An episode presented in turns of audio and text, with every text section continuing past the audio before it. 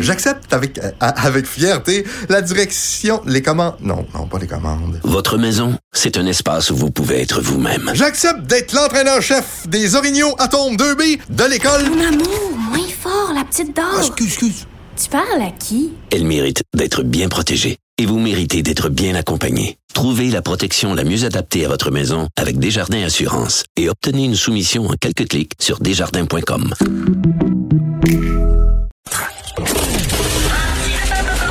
Martino, souvent imité, mais jamais égalé.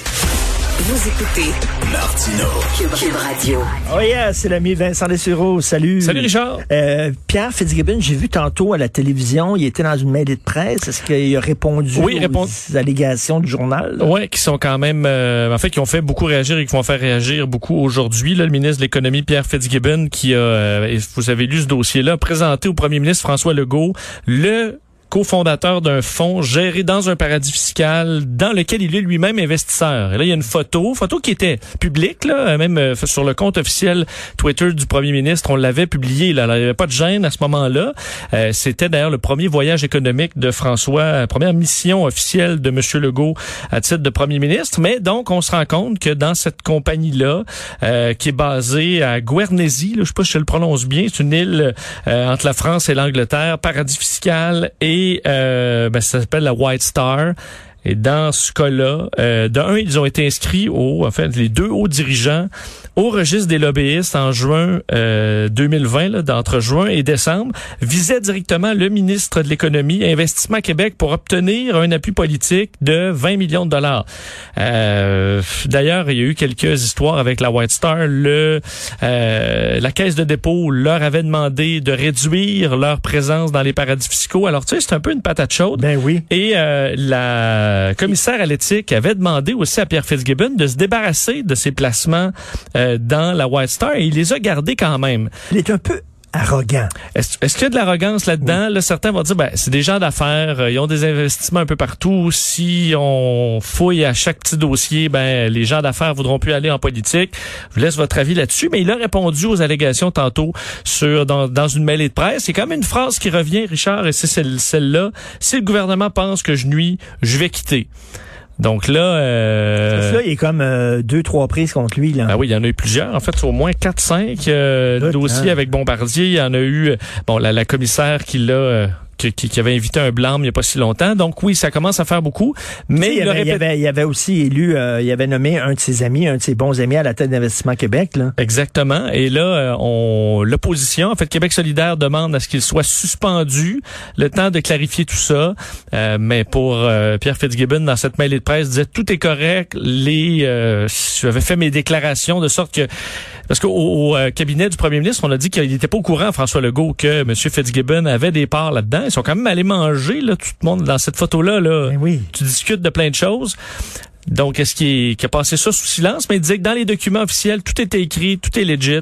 Alors, on verra les... euh, On mais c'est effectivement des dossiers qui s'accumulent pour le ministre de l'économie. AstraZeneca qui a changé de nom, là, c'est-tu comme un, un bandit qui est recherché puis qui se met une perruque blonde puis euh, ou tu des, des lunettes avec un gros nez là, puis qui dit on, on me reconnaîtra pas. Ouais, ou dans un magasin d'électronique cheap, t'achètes une panaphonique. Là.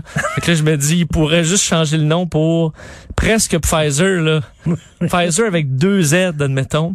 Donc, euh, C'est ouais. bizarre, c'est bizarre. C'est bizarre. Alors, à 17h ce soir, Ben écoute, oui. on s'entend là, habituellement, là, les, les, les, les- quand tu fais une annonce à 17h, c'est que c'est important. Ouais, euh, point de presse à 17h de François Legault. Si on vient de l'apprendre et honnêtement, euh, je sais pas ce que, ce que tu vois là-dedans, là, mais c'est inhabituel. là. Parce que hier- le point de presse a eu lieu hier. Ben oui. Donc là, de refaire un point de presse le lendemain, euh, c'est parce qu'il y a quelque chose qui s'est passé. Est-ce qu'à 11 heures, on va faire le saut des chiffres? C'est peut-être ça. Il y a peut-être un peu de ça en disant, OK, ben là, il faut réagir.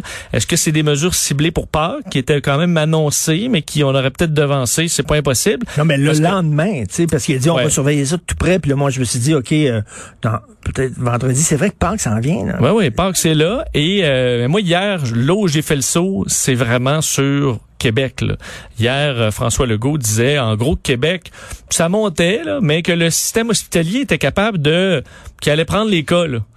Et je sais, pour des, avoir parlé dans les dernières heures à des amis dans le milieu de la santé de la région de Québec, ça n'a pas passé, là, cette déclaration-là, de dire, bah, ça va monter, là, mais les hôpitaux géreront Ben ça.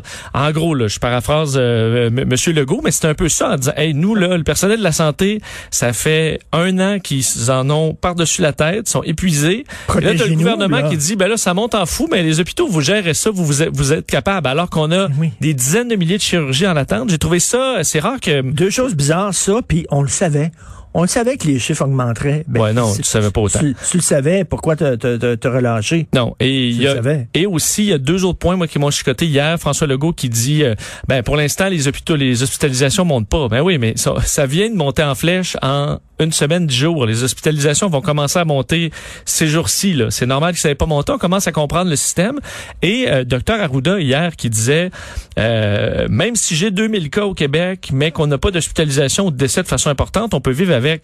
Euh, le problème, c'est que ça contredit tout ce qui tout ce que la science nous dit ces jours-ci que les variants sont plus euh, mortels, amènent plus de monde à l'hôpital plus jeune, de sorte que tu ben 2000 cas on peut gérer ça s'il n'y a pas d'hospitalisation, mais pourquoi il n'y aurait pas d'hospitalisation dans la mesure où c'est une souche qui amène plus de monde à l'hôpital? et- et on le sait aussi, là, les, c'est les jeunes, quand ils vont à l'hôpital, ils sont là plus longtemps.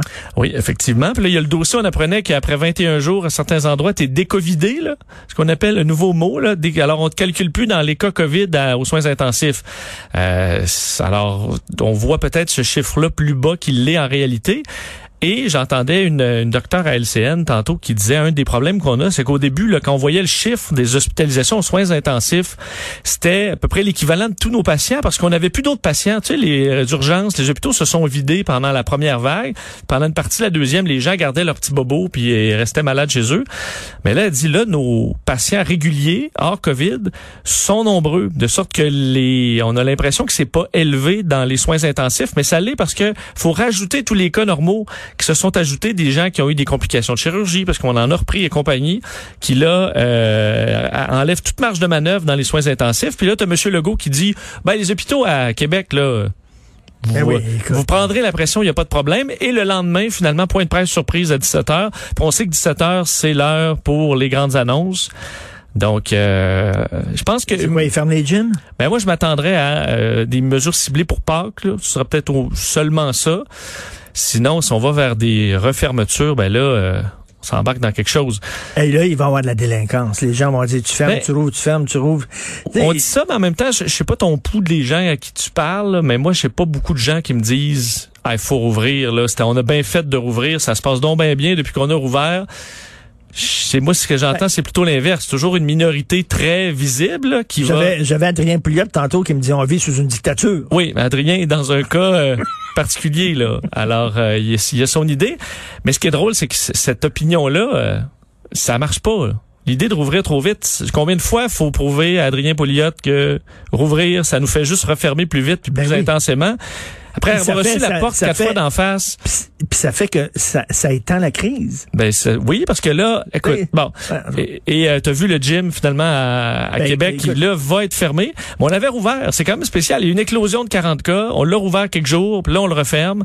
Euh, encore là, un propriétaire qui euh, J'ai un chum, moi, qui habite Québec, un bon ami, puis euh, il fait des arts martiaux mix. Puis là, il avait hâte de s'entraîner, puis il avait hâte que son centre d'entraînement ouvre.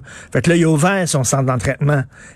Il est allé s'entraîner, il a pogné un COVID. ben tu vois, j'ai vécu la même Il- chose. Il l'a pogné, puis il l'a donné à sa blonde. un de mes amis qui disait les gyms, les gyms, les gyms, il est, à- il est en quarantaine euh, pour euh, parce qu'il est Covid positif. À- Ah oui? ouais, au, au méga gym. Alors ça en a plusieurs. là. Et c'est on parle de 40 cas, mais combien? Parce que dans les la clientèle, il y en a quand même certains. Je dis pas tous, j'ai des amis qui vont s'entraîner là, là. mais euh, il y en a qui veut, veut pas s'en foutaient du masque. Là. Ils s'en foutent de la Covid dans et qui se sont probablement pas fait tester.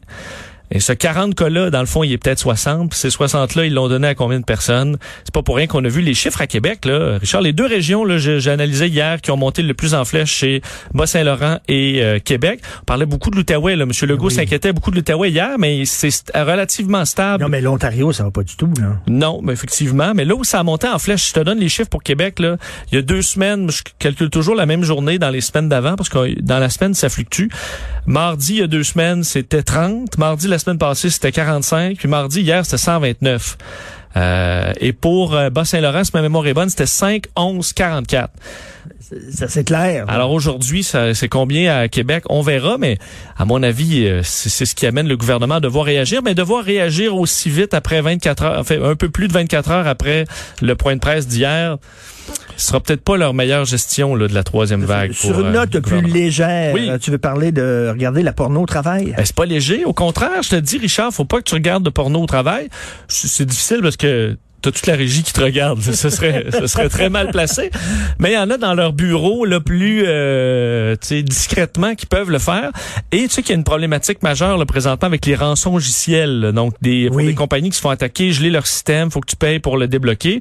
Mais là, la BBC fait un dossier sur une série de, euh, disons, d'attaques informatiques, mais beaucoup plus évoluées. Donc, un cas où on va aller, en fait, dans plein de cas maintenant, certains vont intégrer le système, mais vont aller à la recherche de fichiers particulièrement dérangeants là, plutôt que de bloquer le système.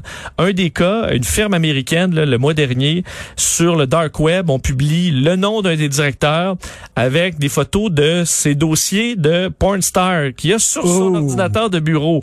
Et là, d'ailleurs, c'était écrit merci euh, à ce directeur là, en le nommant. Pendant qu'il se masturbait, nous avons downloadé des euh, gigaoctets d'informations privées à propos de ses clients. Euh, bon, et, et ça dit que Dieu bénisse ses mains poilues. Amen. OK? Ça, ça paraît sur le dark web. Quelques jours après, ça disparaît. Alors, on en déduit que la compagnie a payé, là. En grande panique, parce que là, il allait dévoiler. Alors, ça fonctionne. Euh, et les attaques ça sur le dark web en disant payer, sinon on va le sortir sur le web. sur le, le, le- reste du web, effectivement. Et euh, d'autres cas comme ça s'ajoutent, entre autres, une autre compagnie américaine euh, qui s'est fait attaquer du genre. On a publié encore là un des directeurs et ses noms d'usagers et mots de passe sur des sites de porn. Euh, payants. Alors ça, on a mis ça. Et en dehors de la porn, il y a des dossiers du genre où on a retrouvé dans une compagnie canadienne dans le domaine de l'agriculture des dossiers montrant des fraudes à l'assurance. Alors eux, dans les en allant fouiller les pirates, les dossiers, ils trouvent un scandale et là, te menacent par la suite de le dévoiler Wow. euh, au grand jour.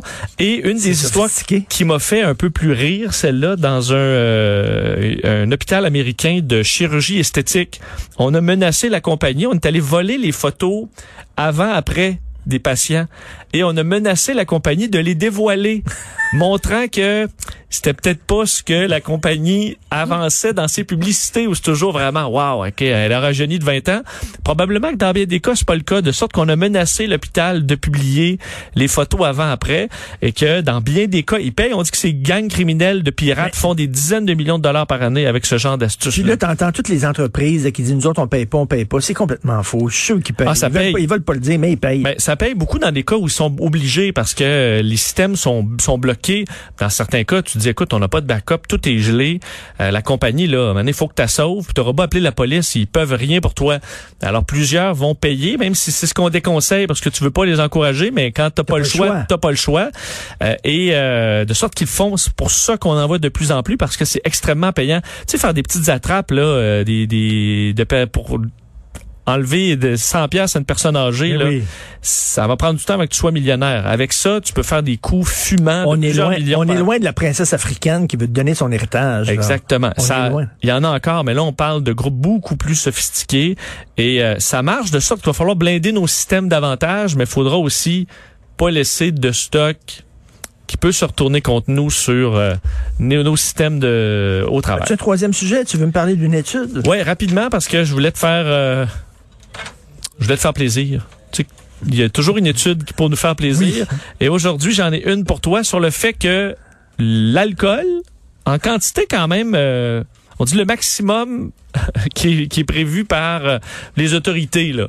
Donc, euh, je vois, c'est une étude britannique. Là, alors, ils parlent, eux autres, d'un nombre d'unités. Mais chez nous, bon, peu importe, là, mais boire plusieurs verres d'alcool par semaine euh, te protège en partie contre les cataractes. C'est faux. C'est faux? J'ai été opéré à 48 ans des cataractes. Ah, puis- L'alcool protège pas contre Et- les cataractes. Demande à Richard. C'est quoi ton alcool, ton type d'alcool préféré? Ah, à l'époque, c'était quoi? Des martinis, des, euh, des Manhattan, beaucoup de vin quand on sortait. Oui. Quelques bières. La bière fait péter. Vin rouge ou blanc? Euh, rouge. Ah, bon, tu vois, ça, tu débâtis mon étude, effectivement, parce que c'est le vin rouge très efficace, mais ça baisse de... Ah, je prends pas de vin rouge, moi. c'est- Moi, je suis au vin blanc. Bon, ben là, euh, Vin blanc. je peux plus vous, je peux plus rien pour vous. Merci Vincent, ça a été intéressant. Et ça baisse de 23 Beaucoup de vin rouge, 23 de baisse de cataracte. Donc, tu peux avoir des cataractes quand même, mais c'est Tu sais une baisse film- non négligeable. Il y a un film de Woody Allen qui s'appelle Sleeper, un de ses premiers films où euh, il, il est congelé, puis euh, il- on, le, on le réveille comme, euh, tu sais, genre 100 ans plus tard. Et là, il apprend que la cigarette, c'est bon pour la santé. Il y a eu des nouvelles études. et là, il y a son médecin qui fume, puis il dit, pourquoi fumer? Mais il dit, non, non, non, c'est euh, c'est super bon pour la santé. Tout le monde fume parce que c'est bon pour la santé. Ils vont nous dire ça à un moment donné. Oui, ben, je voyais des publicités du ça. sucre aussi là, qui disaient oh, euh, va- votre femme est en a fait un régime, là, donnez-lui du sucre, ça va la garder de bonne humeur, puis elle va garder son poids santé. Mais euh, ça, les ça médecins, date des années les 60. médecins annonçaient les cigarettes dans les années 60. Ben oui. Have a cigarette, it'll calm you down. Donc, les- la, la masturbation rend sourd, mais euh, le, le- le- le vin rouge est bon contre les cataractes. Pour les yeux, les- à cause des polyphénols, des antioxydants, Bon, où là, ben, ça te protégerait contre une dégénérescence. Arrêtez de zigner, commencez à boire. C'est ça le message. Modérément, toujours. Modérément. Modérément. Modérément. Bien sûr. Sauf le vendredi. Merci Vincent. Merci. Merci. Ah. Euh, cinq heures, euh, conférence de presse, ça te dit quoi, toi? Ah, ça que ça dit dit? euh, Manhattan. c'est ça que ça me dit. Ça va être dur à prendre. C'est ça. Euh, écoute, Stéphane Bédard va nous euh, parler tantôt sur euh, les questions que doivent poser, que doit poser la commissaire à l'éthique à M. Fitzgibbon. Euh, Qu'est-ce qu'on doit savoir?